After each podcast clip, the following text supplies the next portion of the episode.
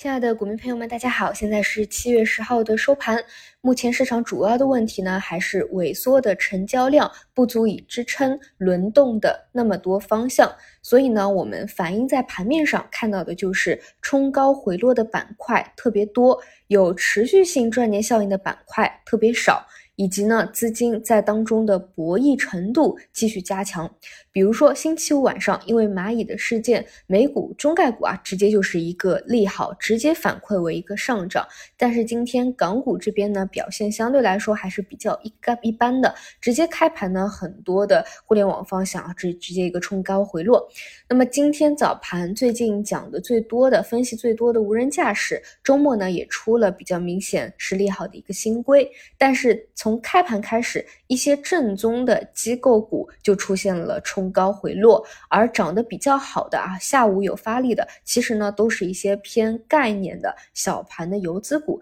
这样呢反而对于选择正宗方向的人，他信心上会有一些打击啊，反而是偏投机性的。它可能会有一定的赚钱效应。除此以外呢，像中缅这种啊，虽然说是大成交量的涨停，但是你们可以复盘一下它的 K 线，前两天还在创出一个新低。那么，除非它能够有三个交易日的放量拉升，否则呢，持续性也是比较难说的。那整体来看呢，这几天的行情其实是比较枯燥的啊，哪怕指数上表现的比较好看一些啊，但是呢，其实赚钱效应和交易难度是非常之大。但同时呢，这又是比较鲜明的底部特征，就是缩量盘整。不进行明显的向上突破，但是向下下跌的空间也不大，也有所支撑。这个呢，也是盘到后后期啊，在收敛形态的尾声会出现的一个情况。所以呢，还是陪着大家啊，慢慢的在节目里面每一个交易日，每一个交易日的进行磨底。除此以外呢，从产业方向啊，有一个值得关注的消息啊，就是今天下午的时候，台积电发布了自己的销售数据，六月份的销售同比是下降了百分之十一，上半年呢同比是下降了百分之三点五，但整体呢是在有预期之中的，所以呢并不会因为这个下降啊对板块产生什么影响。那么值得去关注的是，本月的二十号，也就是十天以后，台积电呢是会发布二季度的一个会，那么。呃，为什么我说重要啊？因为大家应该记得，三月份的时候，半导体呢是走了一波非常不错的 beta 行情的，但是后面呢非常伤人气的就是。后面这个板块啊，基本上走 A 啊，给你 A 下来了。那只有一些像存储芯片这种支撑特别强的，还能够回到前高，其他的呢，基本上也没有再收复回去了。那么当时诱导它 A 下来的一个主因啊，就是台积电下调了指引。所以呢，这一次对于各个品类景气度判断的一个指引就变得非常关键了。他觉得能不能够有一个反转啊，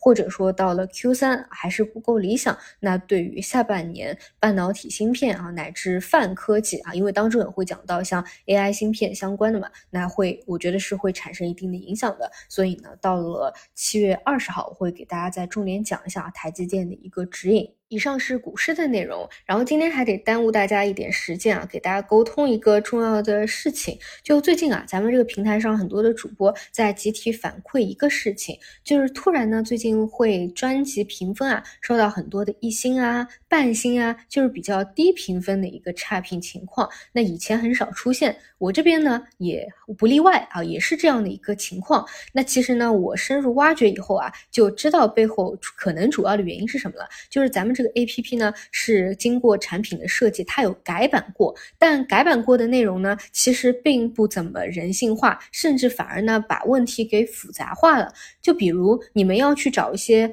文档啊、评论区啊，啊，它其实更加的隐蔽了这个入口，同时呢，它会以广告化的诱导的形式让大家去评分。比如说你们听我这个节目是要切到文档区的，你们可能想看文字，对吧？但突然呢，这个评分的窗口啊，它会跳在这个文档区啊，直接我不让你看这个文字，你得评了分啊，你再切换到文字，整个事情呢就变得非常的复杂，而且呢具有一定的诱导性。那我理解啊，就是大家看到这个跳出来的。可能心情不太好，或者呢随手哪怕点到它都很容易切到一个差评的评分，那导致的结果呢就是我的专辑的评分它会下降，而且这一点呢是沟通下来啊，大部分人可能都会遇到的一个情况，所以呢这个问题呢不仅是为我自己啊，也是为平台平台上其他的主播去讲一下，就是如果说啊这些事情妨碍到您了，影响到您了，但我觉得就是尽量希望大家不要给到这个差评嘛，主要还是要看节目的一一个内容，对吧？同时呢，我也跟这个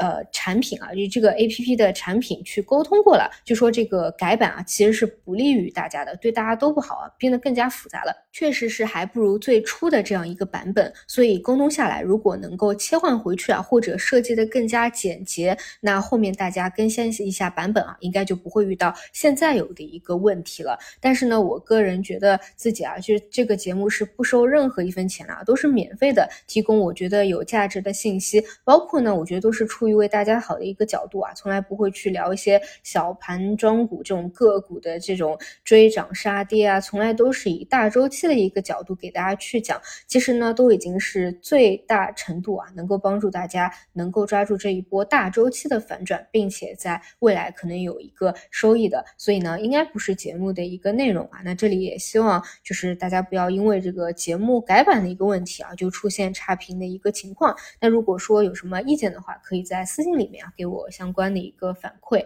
那我做这个节目啊，真的纯纯的就是为爱发电啊，并且会坚持做下去的。所以前不久呢，有一些小伙伴啊跟我说，就是担心我以后就不做下去了。暂时呢是没有任何这样的一个打算的啊，至少说。未来的一波大周期的反转啊，就是从熊市，对吧？总归有一天会到牛市的那一波的行情，至少呢，我们是会一起看到那个时候的。包括你说啊，事物的发展不会一直永恒不变的，包括聚散离合。但未来某一天啊，真的是要 say 跟大家 say goodbye 的时候，我相信呢，我一定是会找一个至少指数层面上来说非常漂亮的一个时候啊，肯定不会在一个周期大底、一个低点的位置。做出这样的一个动作来，所以呢，后面的一波反转啊，乃至未来的上行啊，乃至未来的逃顶啊，啊，还是可以坚持听我的节目的。包括呢，我是没有任何私信啊，也不会收费的啊，就是为爱发电的做这样的一个事情。好的，以上就是今天的内容，那我们就明天再见。